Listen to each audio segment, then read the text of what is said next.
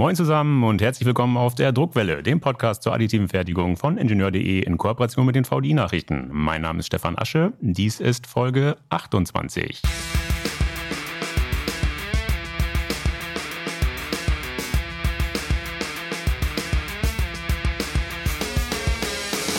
Heute machen wir eine besondere Folge. Sie ist gesponsert. Sie wird Ihnen präsentiert von EOS.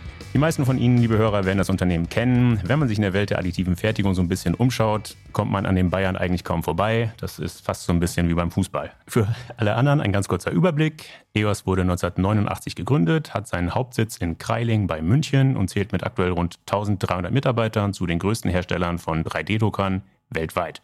Vertrieben werden pulverbettbasierte Systeme sowohl im Kunststoff- als auch im Metallbereich, zusätzlich im Angebot die dazugehörigen Werkstoffe. Und wo wir gerade bei Werkstoffe sind, auf der Materialseite gibt es spannende Neuigkeiten. Wir werden später darauf eingehen. Verraten sei hier nur, Achtung Cliffhanger, es geht um digitale Materialien. Doch vorher nochmal kurz zurück zu den Company Key Facts. Der Umsatz lag zuletzt bei 276 Millionen Euro. Verkaufs- und Servicebüros unterhält das Unternehmen in 15 Ländern, Vertriebspartner arbeiten gar in 50 Ländern. Und offensichtlich arbeiten die ziemlich erfolgreich. Die Zahl der bisher installierten Maschinen ist groß, nämlich etwa 4000. Groß ist auch die Frauenpower im Unternehmen. So sitzt seit Oktober 2019 Marie Langer, Tochter des Unternehmensgründers Hans Langer, auf dem Chefsessel. Und seit Mitte dieses Jahres gibt es eine neue Regionaldirektorin. Sie ist zuständig für Deutschland, Österreich, die Schweiz und die Niederlande. Und wir haben das Glück, Sie heute an der Strippe zu haben. Sie ist uns zugeschaltet via Internet aus Kreiling. Ich freue mich sehr, begrüßen zu dürfen Dr. Tina Schlingmann. Hallo, Frau Dr. Schlingmann, stellen Sie sich bitte selbst kurz vor. Sagen Sie mal, wofür sind Sie zuständig im Unternehmen und erklären Sie uns bitte mal, was hat Sie in diese doch immer noch ziemlich männerlastige Industrie verschlagen?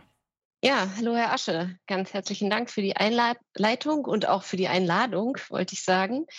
Ähm, Sie hatten es ja schon ganz kurz erwähnt. Ich bin äh, seit äh, Mitte des Jahres Regional Director der EMEA bei EOS und äh, wie auch schon erwähnt, verantworte ich eben äh, die Länder Deutschland, Österreich ähm, und die Schweiz.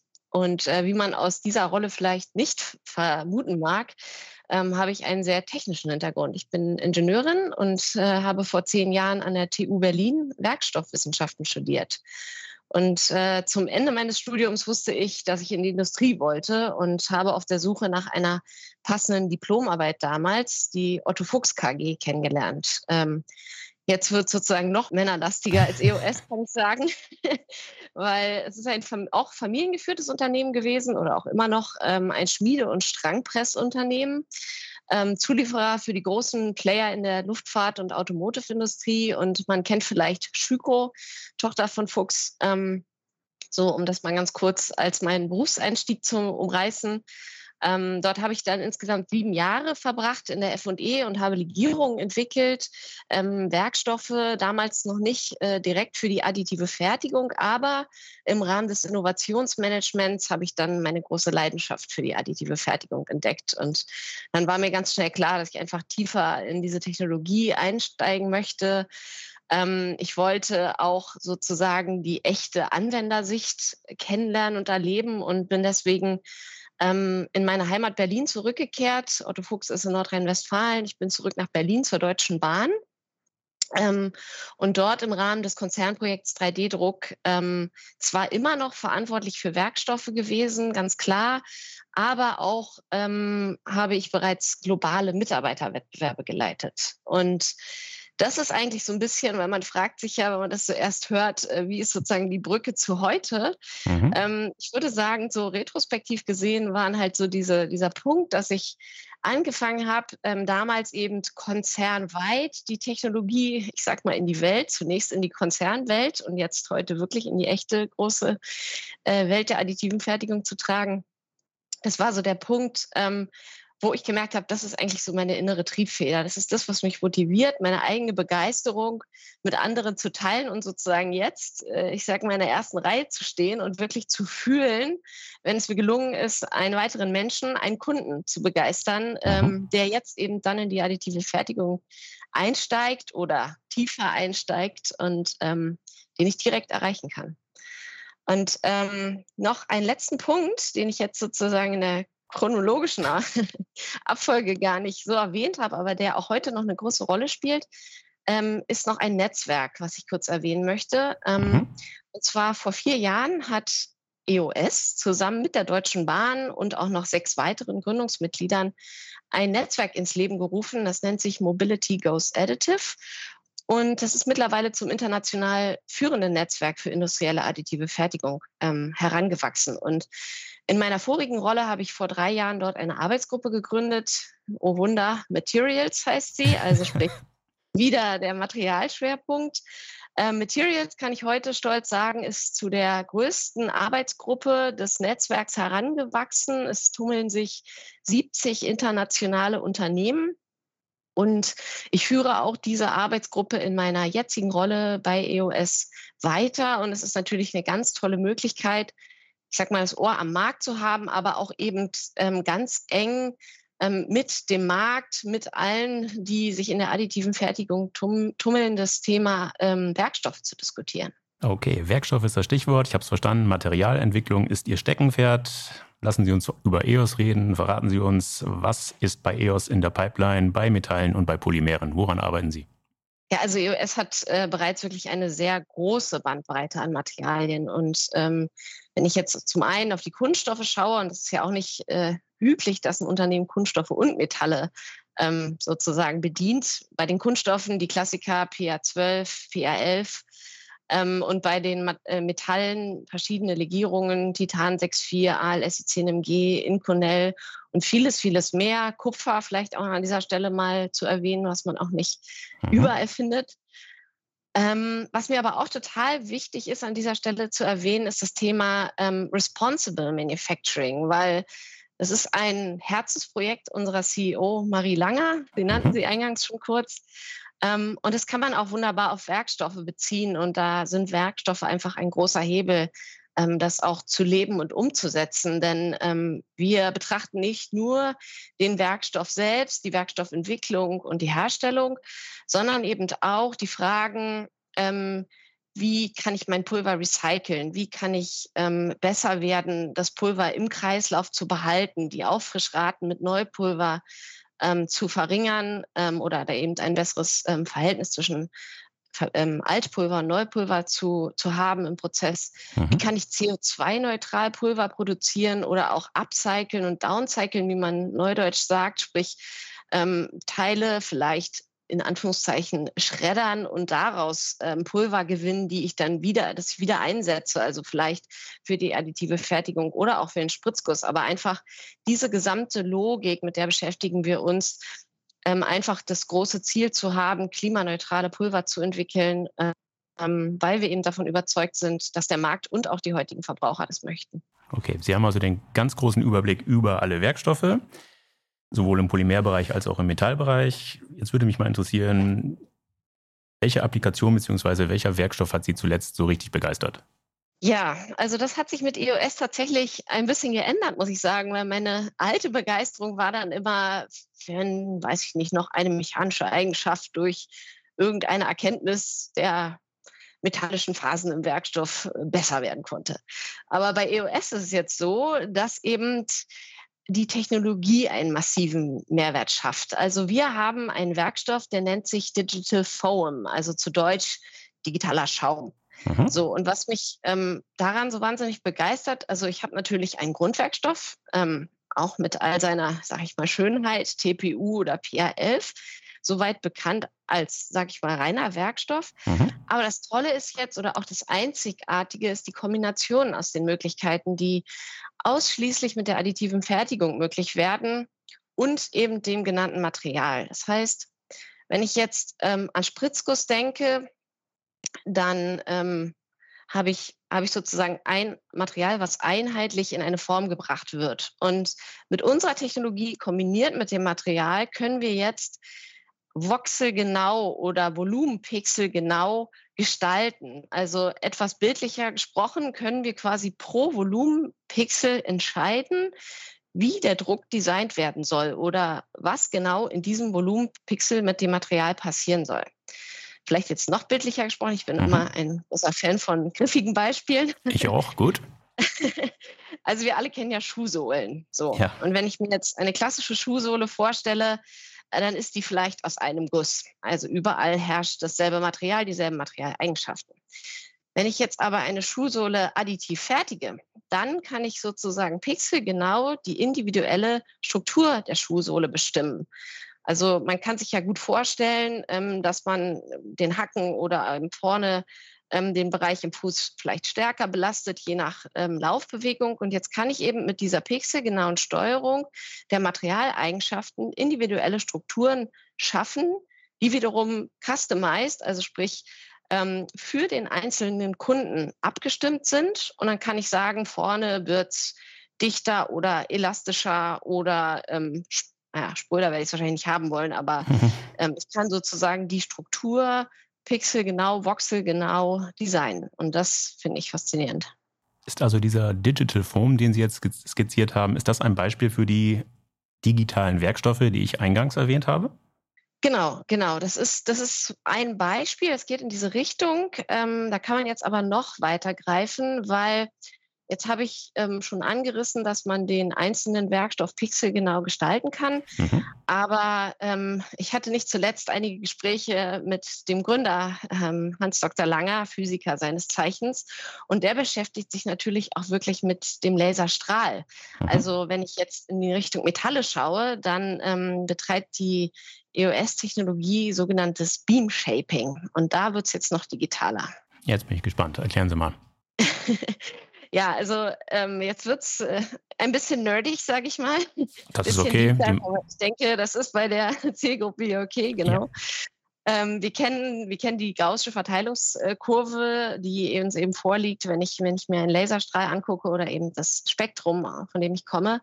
Und wenn ich jetzt die in Anführungszeichen flachen Randbereiche abschneide, ähm, dann habe ich ja ein ganz anderes Spektrum. Sprich, ich habe jetzt die Möglichkeit und da setzt eben EOS an, die Form des Laserstrahls so zu gestalten, dass genau das Spektrum auf den Werkstoff trifft, was ich für meinen Werkstoff brauche. Und jetzt noch tiefer gedacht kann man sagen, ja, dann habe ich ja einen riesigen Energieeintrag, mhm. vollkommen mhm. richtig. Aber dann gehen wir so weit, dass wir sagen, okay, aber dann können wir den Laser pulsen und sozusagen da auch wieder gezielt mit dem Laser und der Energie in das Material gehen und ganz gezielt das Material gestalten. Und das immer Pixel für Pixel. Und das immer Pixel für Pixel und das nennen wir dann eben digitale Materialien, weil es ja ein digitaler Prozess dahinter ist. Okay, verstehe. Verraten Sie uns, was können denn diese digitalen, diese innovativen Materialien, was konventionelle, konventionelle Materialien nicht können?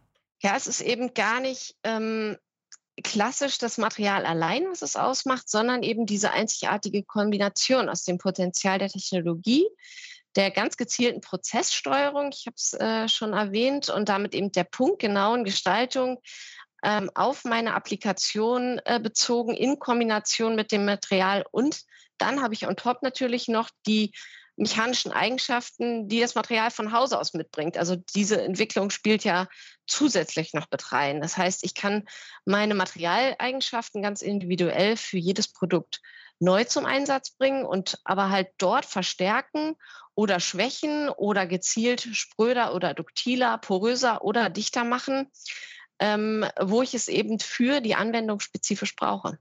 Zurück zu den Standardwerkstoffen. Sie bieten ja eben nicht nur diese innovativen Materialien, die digitalen Materialien an, sondern eben auch alle klassischen Werkstoffe. Ein paar hatten Sie schon genannt. Geben Sie uns mal einen Überblick. Was ist da im Portfolio?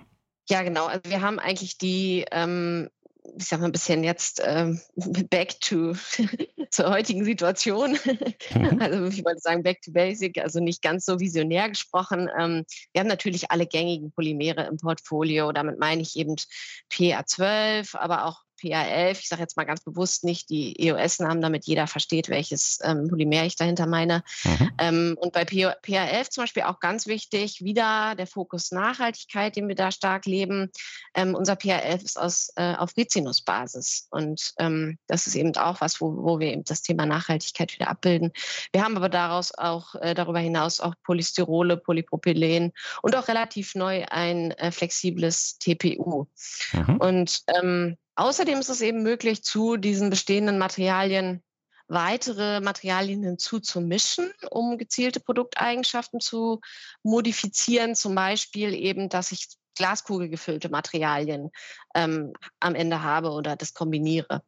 Und ähm, bei den Metallen haben wir ähm, druckbare eigene Legierungen wie Edelstähle, Titan, Titan 6.4, aber auch Sonderlegierungen entwickelt. Zum Beispiel?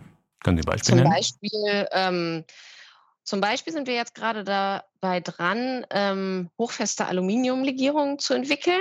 Da kann ich noch nichts genaueres sagen, aber das ist ein Thema, was uns umtreibt und was auch definitiv mich selber schon sehr, sehr lange, Beginn mit meiner Promotion tatsächlich umtreibt. Aber umso wichtiger freue ich mich, dass wir da jetzt dran sind, wir als EOS und okay. da nach vorne gehen.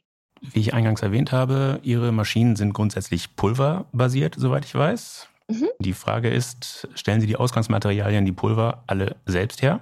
Ja, kommt drauf an, wo man jetzt selbst herstellen definiert. Also wir verdüsen das Pulver nicht selber, wir erhalten Rohpulver, mhm. aber wir ähm, betreiben schon selber die Legierungsentwicklung. Das heißt, wir legieren, äh, in Anführungszeichen, wir mischen und veredeln. Und dazu haben wir zum einen unsere Kollegen in Finnland, ähm, für die Metalle. Wir haben für die Polymere ähm, auch Standorte in Ulm und in den USA, KWS und ALM. Und on top hat EOS ja ein ganzes äh, Ökosystem, wo es auch nochmal ähm, Tochtergesellschaften oder Tochterfirmen gibt, die dann auch äh, Materialentwicklung zusätzlich betreiben und uns den Ball zu spielen, sag ich mal. Mhm, aber ist das wirklich nötig? Ich sag mal, so ein PA12 kann ich im Zweifel auch bei eBay kaufen. Warum veredeln Sie das noch? Warum ist das nötig? Ähm, also ich hatte es vorhin ja auch schon im, im Zusammenhang mit dem Thema digitale äh, Materialien angesprochen. Man darf es einfach nicht unterschätzen, dass es immer auf die perfekte Kombination und Abstimmung mit der Technologie ankommt. Also mhm. es ist auch ein, ich sag mal, Fehler, Gedankenfehler, den ich häufig ähm, erlebe, wenn ich mich über Materialien in der additiven Fertigung unterhalte.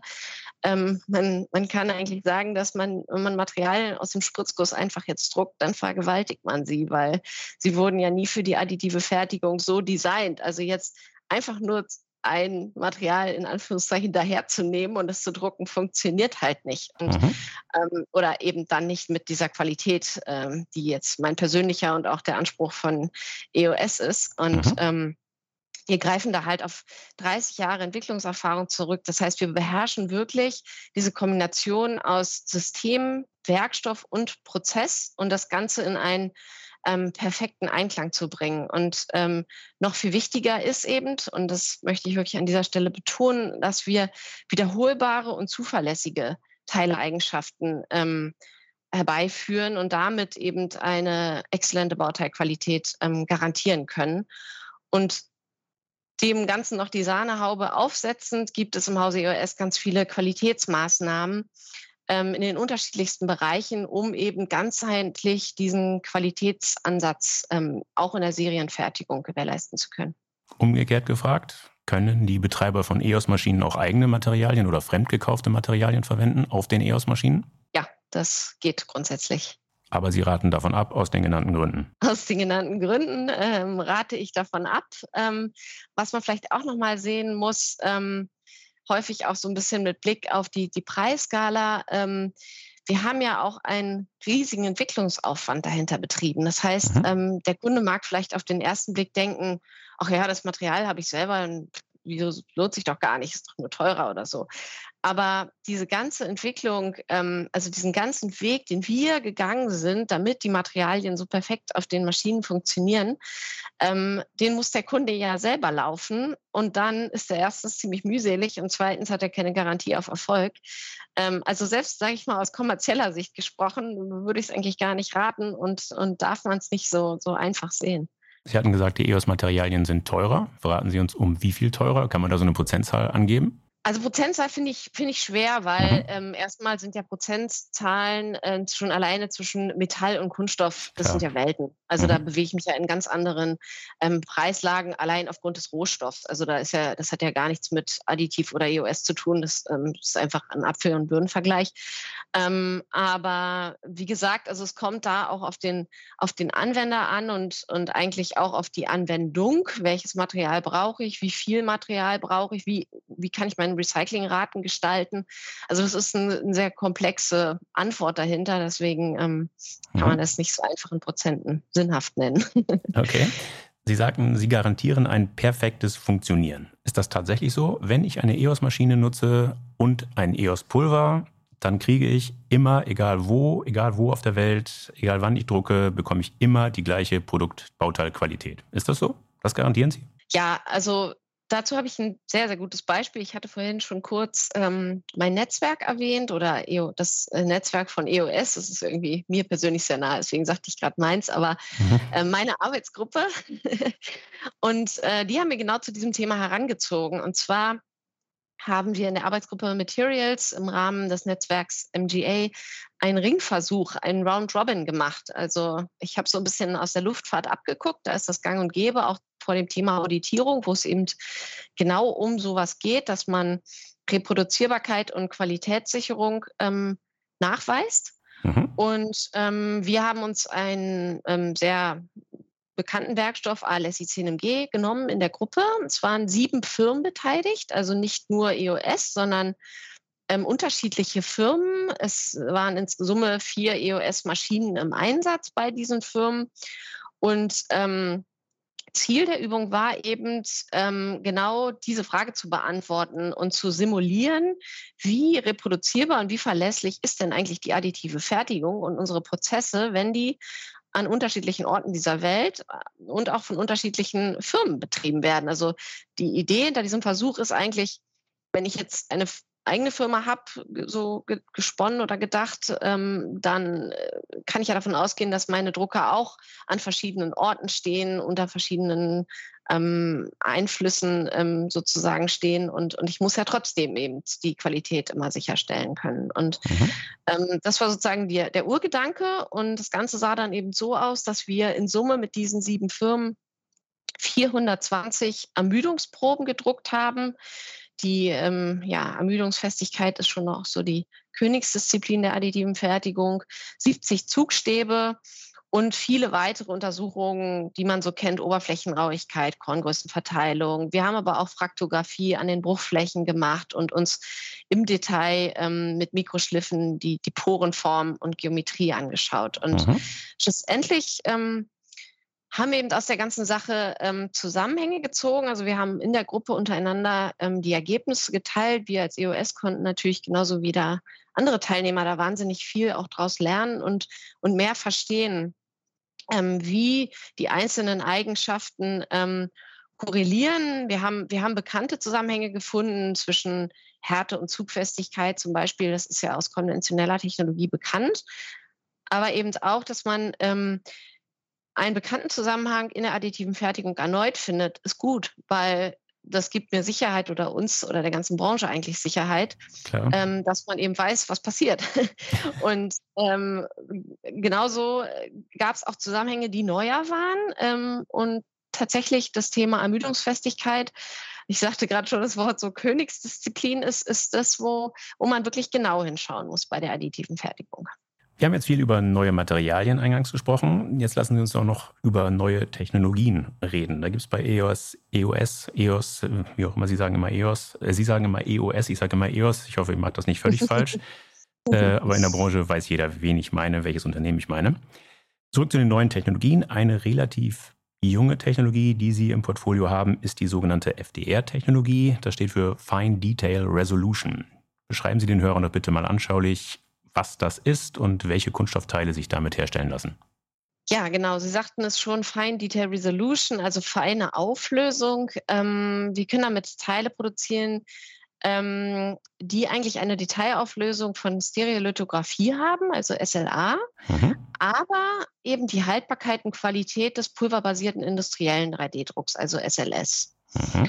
Und ähm, ich erkläre das jetzt mal sehr bildlich. Ähm, wir kennen sozusagen, wenn man jetzt kurz weg von der additiven Fertigung, wenn ich jetzt einen Text habe und meinen Text auf dem Blatt Papier mit einem Textmarker markieren möchte in Neonfarbe, ja, dann ist sozusagen jetzt mal der Textmarker das Bild für meinen, ich nenne ihn bekannten Laserstrahl, also den, den ich aus dem SLS-Prozess kenne. Mhm. Und wenn jetzt der Textmarker diesem Laserstrahl entspricht, dann ist FDR quasi der Feinliner. Sprich, was mache ich? Ich mache den Laserstrahl viel, viel feiner und ähm, kann dadurch jetzt ganz andere Strukturen äh, produzieren und somit auch in ganz neue Anwendungsfelder für die Serienfertigung ähm, eintauchen und ähm, ja, habe eben viel mehr Vielfalt bei der Wahl der passenden 3D-Drucktechnologie im Kunststoffbereich. Mögen Sie ein bisschen konkreter werden? Also wo ist die Rocket Science? Den Spot-Durchmesser zu verkleinern klingt nach einer naheliegenden Lösung. Warum können Sie das? Warum können andere das nicht? Also warum es andere nicht können, das, äh, das überfragt mich jetzt. Mhm. Aber ähm, im Gegensatz, also ich kann natürlich darauf äh, noch detaillierter eingehen oder auch etwas technischer. Also Gerne. im Gegensatz zum, zum bisherigen ähm, Angebotsportfolio habe ich schon gesagt oder zu den, ich habe sie vorhin bekannten Lasern gebracht, äh, äh, genannt, ähm, sprechen wir jetzt über eine Laserleistung von 50 Watt zum Einsatz kommt. Ähm, der Laser erzeugt halt einen sehr feinen Strahl, der im Vergleich zur bestehenden Technologie einen halb so großen Fokusdurchmesser hat. Und äh, so sind eben völlig neue Belichtungsparameter auch möglich und mhm. damit Bauteile mit ganz hoch feinen Oberflächen. Und ähm, vielleicht nochmal so der Schwenk auch zum Material. Wir ähm, setzen zurzeit zertifiziertes ähm, PA11 ein.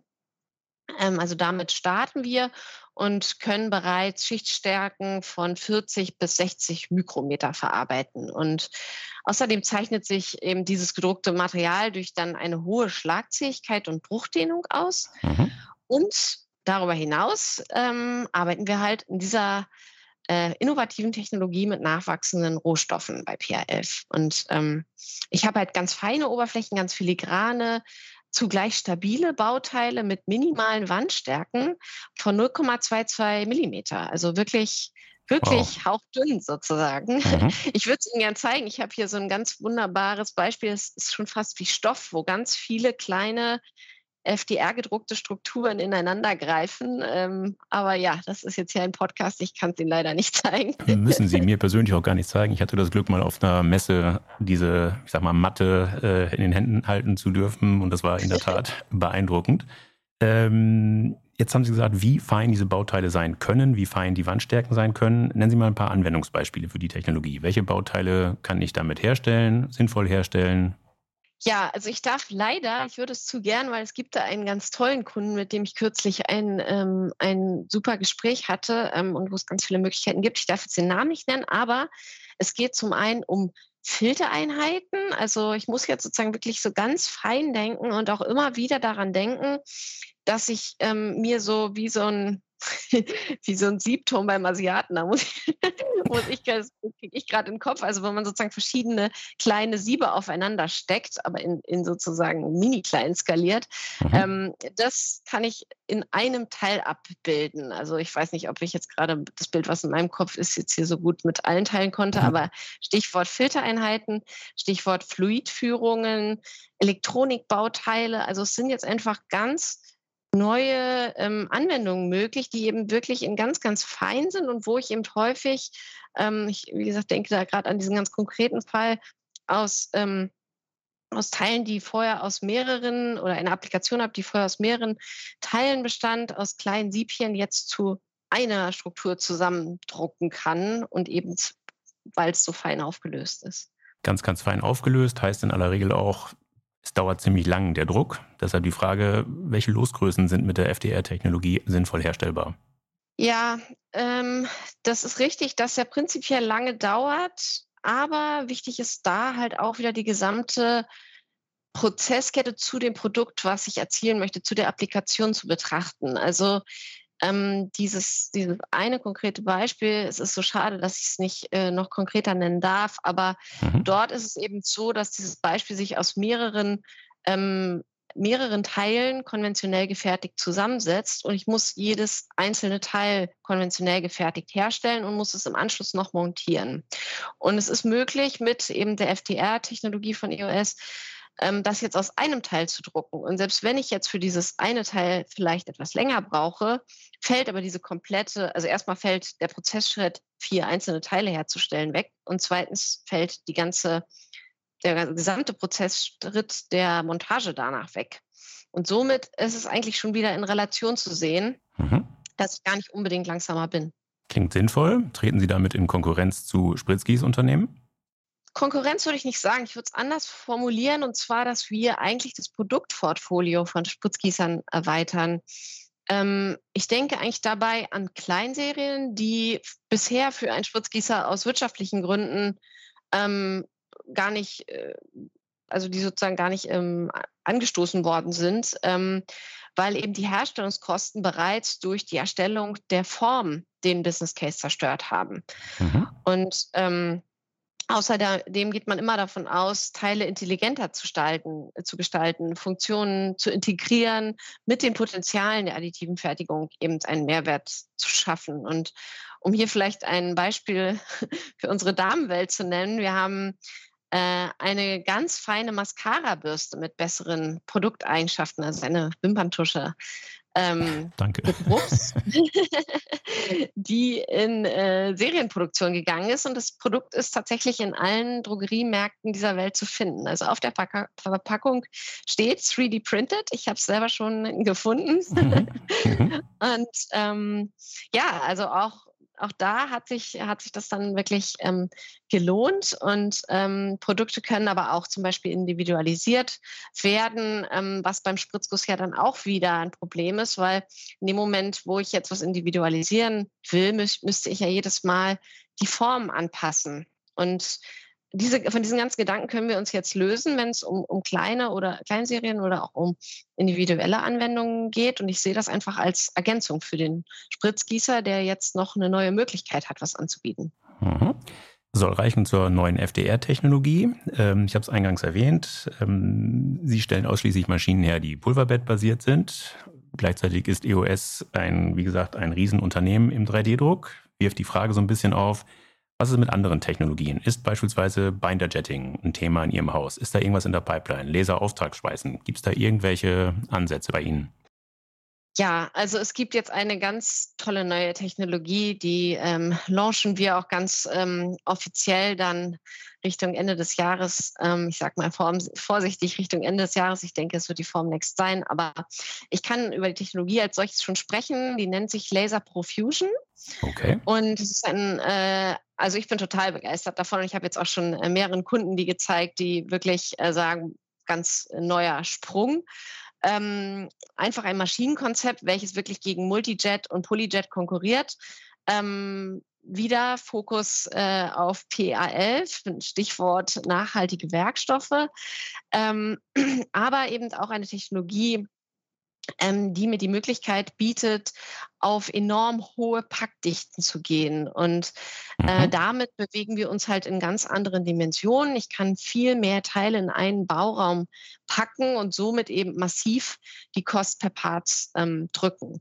Und mit einer geplanten Aufrischrate von 35 Prozent ähm, sprechen wir von eben auch aus der Perspektive einer sehr nachhaltigen Technologie. Und ähm, vielleicht, um die auch noch mal so ein bisschen konkreter zu machen, also was heißt jetzt Laser Profusion? Mhm. Ähm, ich meine, früher haben wir alle von einem Laser gesprochen und dann waren wir ganz begeistert, als es zwei Laser gab und dann gab es sogar vier.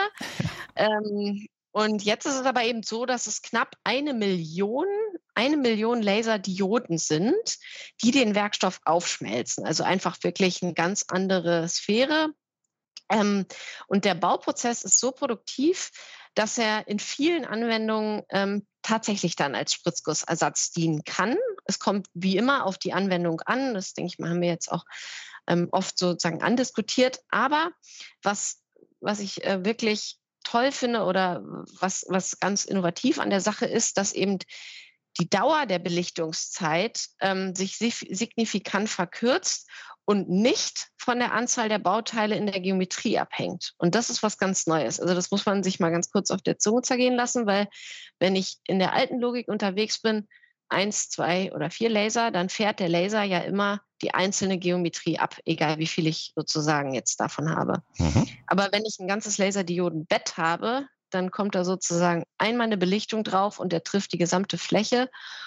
Und dann ist es dem Laser egal, wie viele Teile ich da reingepackt habe. Und das ist quasi der, der große Hebel. Ist der Wärmeeintrag da nicht ein Problem, wenn ich gleichzeitig so viel, so großflächig belichte? Ähm, die Belichtungszeit ist sehr kurz und der Prozess ist so gesteuert, ähm, dass das perfekt funktioniert. Muss man natürlich alles in der Entwicklung berücksichtigen. Mhm. Ist ist äh, wirklich Rocket Science, würde ich sagen. Aber ich glaube, wir kriegen es hin. sehr, sehr spannend. Ich hoffe, wir sehen uns auf der Form Next und ich hoffe, ich kann mir das dann da schon vor Ort angucken. Das wäre klasse. So viel zum Thema Kunststoff. Gibt es auch im Metallbereich irgendwas Neues, irgendeine neue Technologie? Also mein Highlight wäre jetzt tatsächlich die, die besagte Kunststofftechnologie. Mhm. Ähm, Im Metallbereich sind wir stark ähm, an dem Thema Automatisierung dran. Also ähm, da liegt eben der Fokus darauf, die gesamte Prozesskette zu automatisieren, was ja dann auch auf das Thema sozusagen Schnelligkeit und, und die gesamte Prozesskette optimieren mhm. einzahlt. Mhm. Mm, als reine Technologiefrage sozusagen ist jetzt ist da der Fokus auf Laser Profusion. Dann hatten Sie es eingangs erwähnt oder mittendrin erwähnt, das Thema Nachhaltigkeit wird immer wichtiger, wird gerade bei EOS groß geschrieben, äh, nicht zuletzt vorangetrieben von äh, Frau Marie Langer, der neuen CEO. Skizzieren Sie so ein bisschen, was macht EOS, damit die additive Fertigung insgesamt grüner wird? Ja, also Nachhaltigkeit war schon immer Teil der EOS-DNA. Äh, ich denke, wir haben es früher vielleicht nicht so explizit genannt, aber nun sind eben, und da war das Stichwort Marie vollkommen richtig, äh, ein paar Entwicklungen zusammengekommen, sage ich mal, die, ähm, die genau zu dem geführt haben, wo wir jetzt stehen. Es kam zum Generationenwechsel zwischen Gründer Dr. Hans Langer und eben heutigen, unserer heutigen CEO Marie. Und ähm, das fand ich wirklich ähm, erstaunlich, dass Marie gesagt hat, ähm, für sie ist es eine Grundvoraussetzung, ähm, für den Job, für diese Position, dass eben der Schwerpunkt ganz klar auf Nachhaltigkeit liegt. Mhm. Also es war für Sie persönlich eine Grundvoraussetzung, überhaupt diese Position zu übernehmen. Und hinzu kommt eben, ähm, wenn man den Blick mal nach außen richtet, äh, dass sowohl das, äh, das Thema Nachhaltigkeit sowohl in der Politik als auch direkt in der Öffentlichkeit oder vom Markt auch nicht zuletzt getrieben und nachgefragt wird. Und all das hat dazu geführt, dass wir das Thema strategisch ganz stark in den Fokus rücken.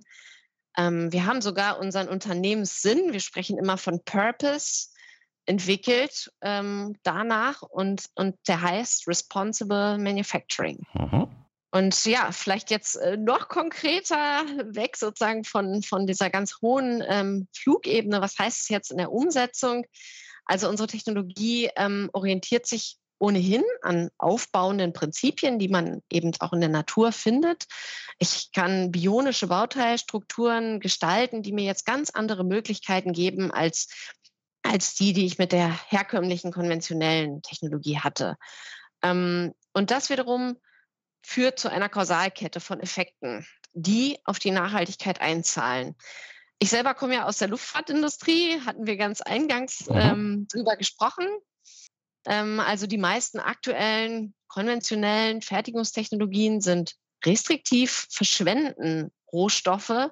Ich sage es jetzt wirklich mal so krass und sind nicht sehr effizient. Ähm, sprich, ich weiß, wie viel Material wegzerspannt werden muss, ähm, wenn ich ein Teil schmiede, weil ich eben nicht die Möglichkeit habe, endkonturnah zu fertigen. Der Prozess lässt es schlicht und ergreifend nicht zu. Ähm, und ich rede von Zerspannungsaufwänden, die bis zu 90 Prozent, also man mag es kaum glauben, aber ich habe es erlebt, äh, die bis zu 90 Prozent reichen. Und ähm, eben mit Responsible Manufacturing äh, können wir halt zum einen endkonturnah fertigen mhm. und dieses gesamte Thema Materialverschwendung bereits im Herstellungsprozess vermeiden. Aber ich habe halt auch den Effekt, dass ich dadurch direkte, durch diese andere ähm, Designmöglichkeit direkte Gewichtsersparungen herbeiführen kann oder, ich sage jetzt mal in Anführungszeichen, indirekt durch den Designeffekt des, der Applikation, und jetzt bin ich wieder dabei, dass ich ganz genau mir die Applikation anschauen muss, Möglichkeiten habe, auch die Effizienz der eigentlichen Applikation zu, zu steigern, wie zum Beispiel in Raketenspitzen. Also dass sozusagen indirekter Effekt dann nachhaltiger ist, weil ich weniger Kerosin verbrauche, sei es durch die direkte Gesichts Gewichtseinsparung oder durch eben das bessere Design on top. Und eben, ähm, ich erwähnte es ja bereits, jedes, jedes Gramm in der Luftfahrt ähm, bedeutet weniger Kerosin, aber halt auch weniger Kosten. Und das ist uns halt auch ganz wichtig, dass es jetzt der Fokus auf, auf der Kombination aus eben beides, beidem liegt, der, der Nachhaltigkeit und dem funktionierenden Business dazu. Okay, Frau Dr. Schlingmann, das waren spannende Einblicke, spannende Perspektiven. Zum Abschluss habe ich noch eine vielleicht augenzwinkernde Frage. Ich habe es gesagt, ich habe es gesagt, Frauenpower wird bei EOS groß geschrieben. Sagen Sie doch mal, sind Frauen die besseren Unternehmenslenker, die besseren Ingenieure? Also bei der Frage, ich glaube, ich werde es nie vergessen, äh, muss ich an meine alte Vorständin äh, Dr. Sigrid Nikutta denken, die einmal sagte, wenn es einfach wäre, bräuchte es ja keine Frau. Aber also ich glaube, den Satz, äh, der bleibt mir für immer im Kopf. Ähm, aber vielleicht ein bisschen mehr von mir persönlich äh, gesprochen. Also Marie geht einfach mit äh, ganz hervorragendem Beispiel da voran und ist für mich auch äh, ein Vorbild in der Rolle, ehrlich gesprochen. Aber ich denke, es ist ähm, weniger, dass Frauen, wir Frauen bessere Unternehmenslenker sind. Äh, es ist eher die Vielfalt. Also ähm, das Stichwort der Diversität. Mhm. Es ist eher, dass eine Frau vielleicht noch mal eine Perspektive reinbringt. Ähm, ja, einen anderen Impuls in die Runde, eine andere Sichtweise, vielleicht ein bisschen mehr Charme, die es eben manchmal braucht. Und ähm, das ist eigentlich gar nicht ein reines Frauending, sondern das ist auch ähm, von verschiedenen Kulturen abhängig, von verschiedenen Hintergründen, Altersklassen etc. Aber da ist eben das Thema, Thema Frau äh, auch eines von genannten. okay. Prima, Frau Dr. Schlingmann, herzlichen Dank. Das hat Spaß gemacht. Vielen Dank. Ja, ganz herzlichen Dank. So, liebe Hörer, das war sie schon, die Folge 28. Sie wurde Ihnen präsentiert von EOS. Ich hoffe, dass sie Ihnen gefallen hat. Dann empfehlen Sie uns gerne weiter. Sie finden die Druckwelle überall dort, wo es gute Podcasts gibt. Also etwa auf Podigy, Spotify, iTunes, Google Podcast, Amazon Music Podcast und natürlich last but not least auf ingenieur.de. Falls Sie Ihr Unternehmen auch mal vorstellen oder Kritik äußern wollen, dann freue ich mich auf Ihre Zuschriften. Sie erreichen mich unter der E-Mail-Adresse druckwelle.ingenieur.de. Sollten Sie auch an Technikthemen abseits des 3D-Drucks interessiert sein, empfehle ich Ihnen die VDI-Nachrichten. Wenn Sie mal kostenlos rein wollen, reinlesen wollen, schauen Sie doch bitte einfach mal unter www.vdi-nachrichten.com/lesen. Dort warten acht kostenlose E-Paper-Ausgaben auf Sie. Das war's für heute. Bleibt mir noch zu sagen, auf Wiederhören, munter bleiben und tschüss.